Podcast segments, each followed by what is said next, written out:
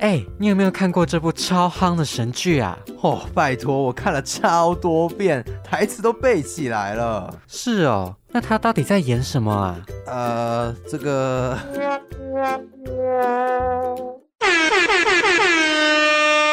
广大剧迷朋友注意喽！还在为戏剧中复杂的含义感到不飒飒吗？还是追剧完想大聊特聊呢？加入当我们聚在一起，让小抓、小马陪你追剧、聊剧、聊人生。嗨，欢迎大家来到《当我们聚在一起》第一集。我是小抓，我是小马。我们的第三集顶接已经进入第四个礼拜了，小抓，你还适应宅在家的生活吗？其实已经还蛮适应的嘞，就是每天 吃饱睡，睡饱吃。但是我觉得宅在家上课有一个缺点，就是真的是做事效率会很低落，总是会拖到最后死线才会完成。那小马呢？因为小马之前是通勤一个小时上课嘛，现在改成远距上课之后，有没有对你来说是一个好消息？哦，对，其实我觉得还蛮好的，就是可以不用每天在那边挤捷运哦。真的，现在可以。睡到饱，然后再起来上课。现在大家都宅在家，那最好的防疫呢，就是在家追剧啦，就不要在外面爬爬照。对，所以我们节目呢，就是会推荐给大家各国的好剧啦，让你不论是宅在家，或是假如之后你很无聊的时候，都可以。把这些剧拿出来追一追，聊完剧之后，其实后面还会邀请来宾跟我们一起讨论哦，所以大家也可以期待一下。我们今天的来宾也是重量级来宾。那我们今天要介绍的剧呢，其实跟我们最近的疫情有点相关，因为我觉得我们超跟得上潮流的，因为我们接下来要介绍的剧，它是不到一个月前上映的，它是《我是遗物整理师》。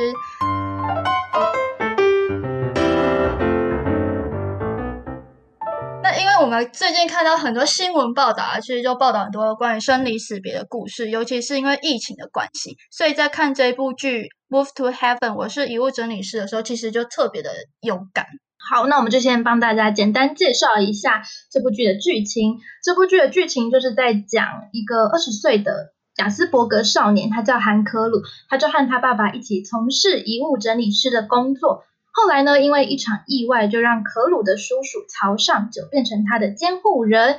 那可鲁跟他叔叔的人生经验跟个性呢，都非常的不同。这样天差地远的两个人，要怎么开始一起和平的相处，还要一起从事遗物整理师的工作呢？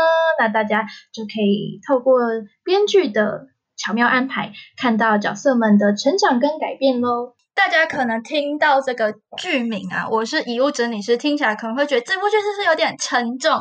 是有一点，因为它是讲到就是人死后的一些回忆的故事，但是偶尔出现的温馨桥段或是一些彩蛋，其实我觉得也很能打动我的心诶。除了它的剧情就是非常的温馨温暖之外，要成就一部好剧，演员的角色也是非常重要啦。所以我们接下来就要。简单介绍一下造就这部剧的灵魂人物，那就是我们的韩可鲁。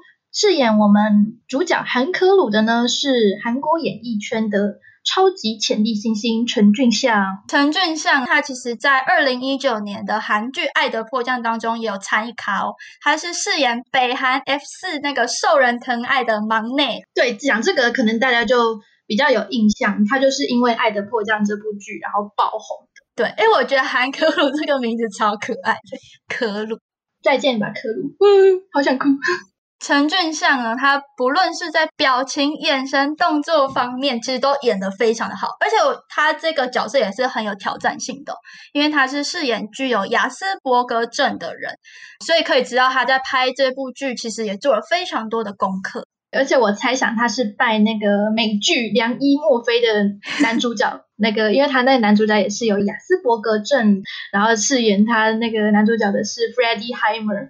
我跟你讲，那时候我看到这个超惊艳，他说：“天哪，怎么可以把雅斯伯格症演的这么像？”然后觉得超厉害。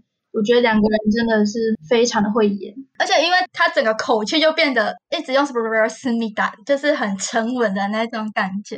那个思密达是什么意思啊？我很好奇。它是韩国比较书面语的用法，就因为一般人口语讲话是绝对不会这样讲，所以也凸显了出雅斯伯格症他们跟人的社交有点距离，所以他才会用韩国人比较不会用的口语说法这样。那这部剧当时在宣传的时候啊，导演金圣浩他就有聊到说，为什么把这部剧设定成主角是具有雅斯伯格症的特质呢？他说，原来面对死亡，许多人都是不冷静的。但是可鲁因为他有雅斯伯格症，所以他没办法感受到喜怒哀乐的情绪，所以可鲁他先天就对于情感的梳理，也让他比较更可以的专注在遗物整理师的工作。哦，而且我觉得可鲁这个角色真的超级可爱的，因为他就是在很紧张或是慌乱的时候呢，因为他不太会表达自己的情绪嘛，所以他就会开始背那个烘鱼的一些界门纲目科属中。对，其实我觉得就。感觉跟编剧的巧思一样，因为他名字叫韩可鲁，其实也是韩语当中是一棵树嘛，就感觉他的个性跟一棵树有点像，又有点木讷的感觉。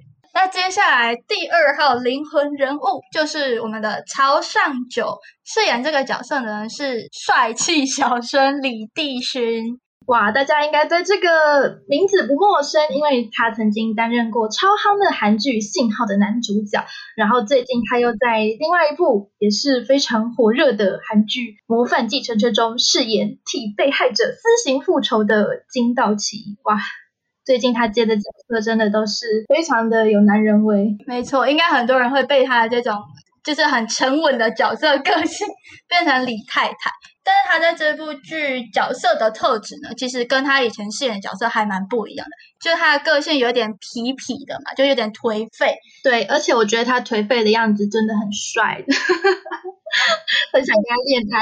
你真的是李太太，我被他圈粉了。对，就你在看前面可能会对上九有一些觉得他怎么这样对待可鲁什么的，但是到后面就会看到他的成长哦，也是这部剧很重要的看点。真是又帅又会演，但好像有人说，就是李帝勋他跟我们台湾的艺人撞点，是潘玮柏吗？对，就是有人发文说，在看这部剧，一直把他跟潘玮柏联想在一起，然后很容易出戏。我觉得神韵有像啦，就有一个角度是有像，但你就是看这部剧，就更可以发现他的魅力。那接着角色介绍完之后呢，我们要分享一下这部戏剧的配乐，也是非常的特别。它是用古典名曲来串联整部剧，那为什么编剧他要这样的设计安排呢？编剧就有在访问的时候表示说，因为根据资料显示，古典音乐能够让患有雅斯伯格症的人感到平静。就是他们在发生突发情况的时候，就有点类似保护自己的一个举动啦。因为像剧中可鲁他在整理遗物之前，他就会拿出他的随身听，然后就选一首古典乐，然后开始整理这样子。这算是蛮细腻的一段剧情诶，因为我真的透过这部剧才知道，原来古典乐可以让雅斯伯格症的人感到平静，而且里面的古典乐真的都是大家有听过，但是你可能不会知道它是什么。名字，所以趁这个机会也可以好好去认识这首曲子。从编剧就可以看到，他为了这部剧做了非常多的功课，因为这部剧还有巧妙的融入很多韩国的社会议题，像是海外孤儿啊，或是三丰百货倒塌这些很重大的社会事件，然后也有透过每集不同的遗物的委托呢，来探讨像是工伤意外或是孤独死。恐怖情人、同志、长照、医疗暴力这些等等的社会议题，反映出韩国它一路以来的社会发展。看的时候真的可以思考很多。就虽然台湾的情况可能跟韩国有些许差别，但是我觉得某些议题啊，像是恐怖情人、长照或是工伤意外、医疗暴力这一些，不管世界哪一个国家，真的常常会发生的事情，所以。看这部剧可以边思考很多事情，非常寓教于乐的一部戏剧。对，因为这部剧在就不管你是哪个国籍的人看，可能都可以从中找到自己可以代入的角色，或是可以产生一些共鸣。所以这部剧当初播出的时候，就造成了很多的回响。因为我们刚刚有提到这部剧其实是五月中才在 Netflix 上架的，然后现在大概一个月左右而已，网络上就出现超多的。这一部剧的推广文。对，还有名人加持，真的超红的。那这部剧它的起源呢，其实是改编来自韩国第一代的遗物整理师金喜别的纪实散文，叫做《离开后留下的东西》，遗物整理师从逝者的背领悟到的生命意义。金喜别呢，他曾经担任过礼仪师，在一个偶然的机会下，他受到家属的邀请，要请他帮助死者来整理遗物。那金喜别呢？他到目前为止已经从事十多年的遗物整理师的工作，算是一个很资深的遗物整理师的前辈。没错，其实这个工作内容也是蛮新奇的，因为我以前没听说过有这样子的工作。那这个金老师呢，他在这本书中有一句话让我也蛮印象深刻的，就是他说：“世界上所有的离别跟死亡都是有理由的。”就是这位金老师，他就一直希望把遗物整理师的工作内容还有人生体悟分享给大家。那透过老师书中的一些文字，其实就可以让我们看见一些死亡现场的真实样貌。那老师除了在书中描写各个死亡现场的场景之外呢，他也有透过书来表达他在整理遗物的过程中，挖掘死者背后的生命故事。这其中也带出了他觉得自己身为遗物整理师的使命，我觉得他是很伟大的职业，因为很多人其实不会想要从事这样的工作，因为可能会有点忌讳吧，在在东方人的文化里面，但是他还是做这件事情，然后也算是做一件好事，也希望透过这样的故事能够改变人们对死亡的看法，然后可以给予身旁的人更多的同理还有关心。关于《Move to Heaven》，我是遗物整理师的戏剧介绍呢，我们就到这边告一段落。等一下呢，会有神秘嘉宾来跟我们继续做更多的讨论，所以大家不要走开哦。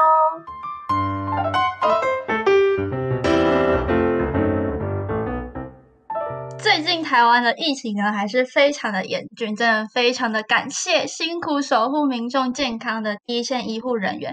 那我们今天很开心的邀请到基隆长庚急诊室之花吕维医生来到我们的节目。吕医生先跟听众朋友打声招呼。各位好，我是基隆长庚急诊住院医师吕维，就很开心可以在受邀来跟。小抓小马一起录 podcast，我们也很开心耶！吕医生最近真的辛苦了，感谢你百忙之中接受我们的访问。那最近就是也是疫情还是持续的居高不下嘛？那医生在急诊室应该最近有遇到很多棘手的问题，想请问医生最近有没有令你印象比较深刻的 case？哦，其实我刚好就是在五月疫情爆发的时候，我刚好外训科外，然后去楼上病房，再加上我现在是因为在。前面在年休，所以其实我已经很久没有回现场了。不过我每天都是在看我同事他们上班，表示就是还是在这边，就是以医生的角度呼吁，就是各位都不要出门，因为现在外面其实还是有很多隐形传播链没有被发现，然后很多进到急诊室意想不到的病人是真的都是确诊，然后也比大家想象中的严重很多。以我同事他们碰到的困难来讲，就是虽然。我们住院医师就是不见得，就有些医院要，但我们不用。我们是不会进帐篷区那种去看高度风险病人。可是其实就是还是有可能有些人是一开始被放进现场，但他可能后来才确诊。那些也真的都很麻烦，包括插管时候做防护，或者是在外面的学长姐，然后主治医师他们都是要穿全套装备，小心的就帮每个病人看诊跟过滤。整个医院生态，不管在哪里，大家都是风声鹤唳。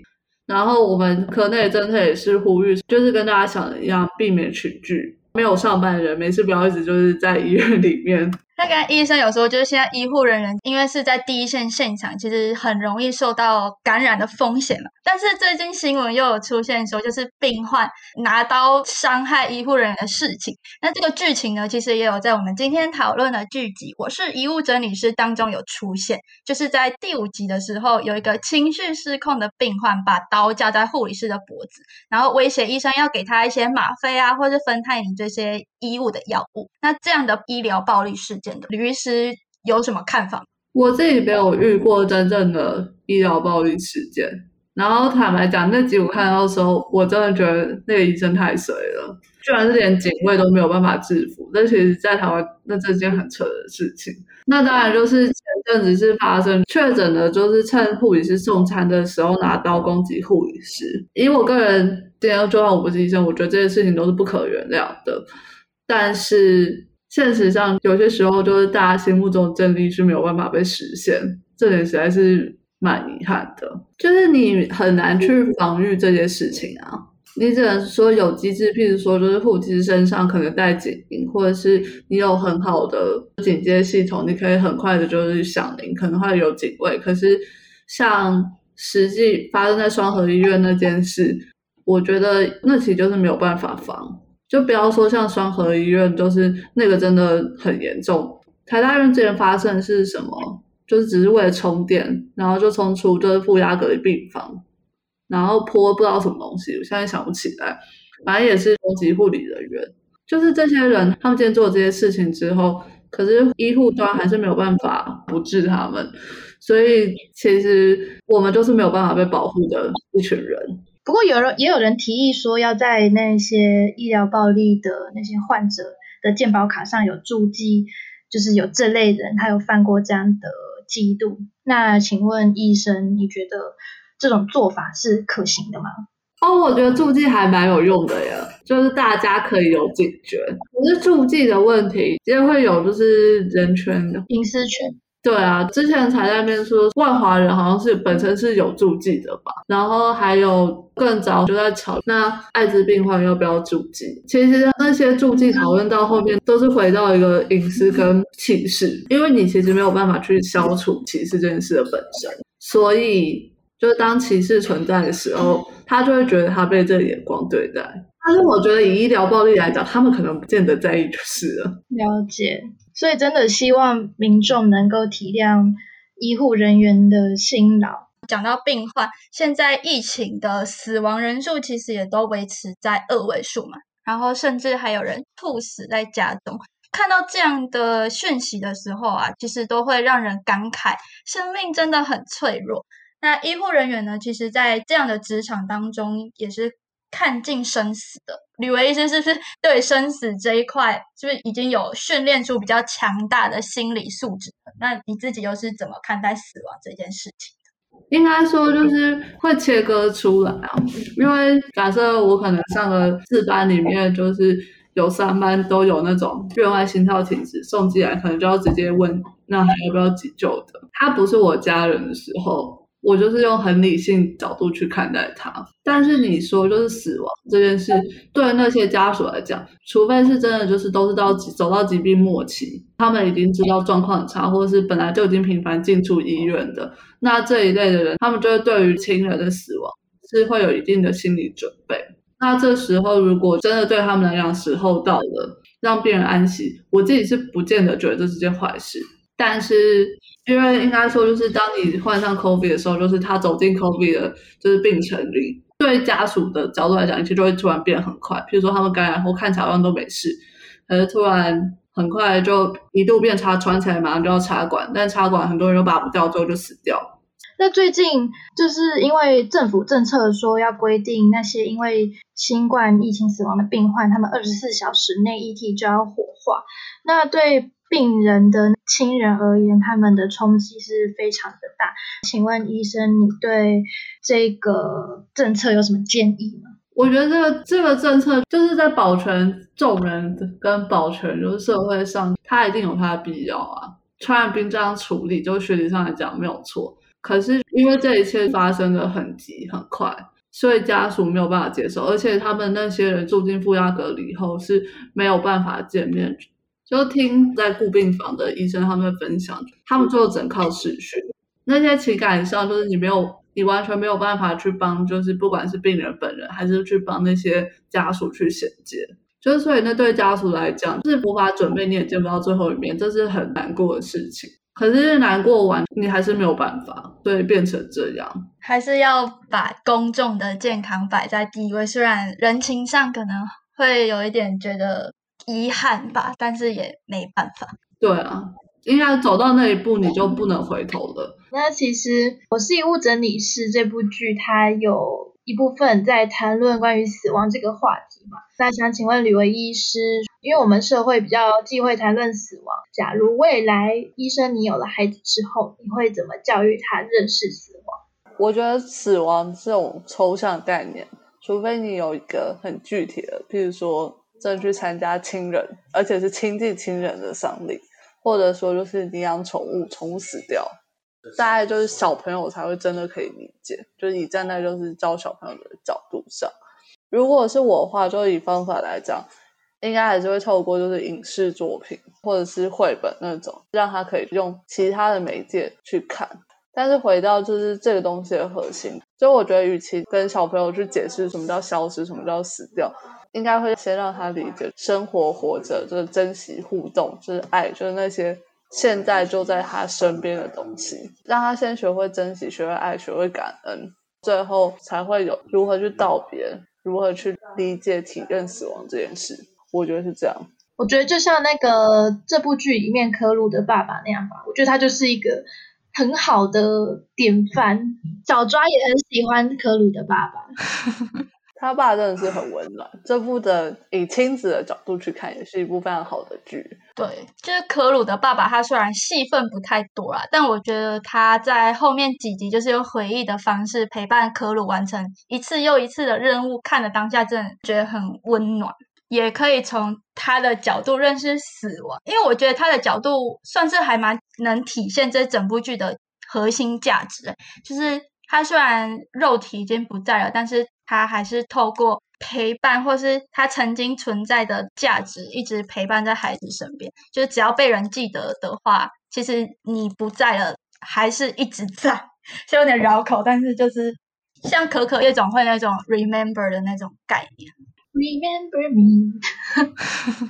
那最后就是这一部《我是遗物整理师》，其实有带我们认识很多认识死亡的课题，或是从很多人的生命故事，也可以让我们了解到，就是把握当下的重要性。那吕维医师自己看完这部剧之后，有没有觉得剧中带给你哪一些想法，然后可以融入到之后未来的生活当中吗？还是延续前面说的？人的每一天，其实眼睛睁开就在迈向死亡。就算那死亡都是一瞬间的事情，但是大家就其实就是朝着死亡笔直前进。如果这部戏里面还有一些额外的可以带给大家的，应该是说，它其实就是一个不幸的人的群像。应该说，就是对世上的各式各样的事情，都要用更宽容的角度去看待。嗯，我觉得也有点呼应到我们想要讨论，就是其实我们每个人都是自己的。遗物整理师，就是我们都应该要先把自己的人生做好一个规划，然后把每一天当做可能是你的人生的最后一天吧。要懂得珍惜眼前的每一个当下，然后去关怀身边的人。我之前有看过导演跟演员他们的访谈，然后导演就说这部戏是希望给观众一个提醒，就是想说。嗯，看完这部戏可以让观众有更多的同理心，然后也是带着关怀或关心的这个态度去看待身边的一切。对，因为死亡的课题真的是人生当中必经的一条路嘛，在最近的这样的时刻，对死亡应该也会。就觉得很近啊，就是对死亡这件课题来说，那我们最好的防疫就是待在家看剧。耶！医生最近有什么推荐的防疫居家片单吗？这种时候大家要看长一点的作品啊。我其实最近才刚装 Netflix，哦，很多好片。对啊，所以那种 Netflix 上就是大家很新的知道的，就是我就不再讲了，什么《火神的眼泪》啊。如果自己要推荐的话。我就要首推我心目中的零四叫完美神作，就是《钢之炼金术师》。作者是自己在访谈里面就说过，希望剧中的角色还有大家都是可以秉持着一个感恩感谢的心情，包含问候，因为他觉得人是靠着与周围人互相支持而生存的。如果看完《钢之炼金术士》，发现隔离还没结束，就是再推荐大家可以去看《排球少年》。哇，热血热血！对，在 Netflix 一样有，然后现在已经第四季演完了。这一部也是一个充满正面、很有能量，让看完大家心情会比较好。而且这两部动画也是集数也都非常的长，所以也够大家在防疫无聊在家的时候可以拿出来看哦。大家做完两部动画之后，我们就可以这样子，有点难啦，但是还是祝希望。努力努力。总之，就是大家现在这个非常时期呢，就是乖乖的宅在家。然后，假如你真的有必要外出的话，也确实戴好口罩了。而希望大家能够健健康康，保护好自己，保护好别人，也是减少医护人员的辛劳。今天的节目也到了尾声，我们再次感谢吕医生今天拨空来到现场陪我们聊这部剧的一些心得。我会谢谢你们的邀请，谢谢吕医生，我是小抓，我是小马，还有我们的来宾。吕维，大家拜拜。拜拜。喽。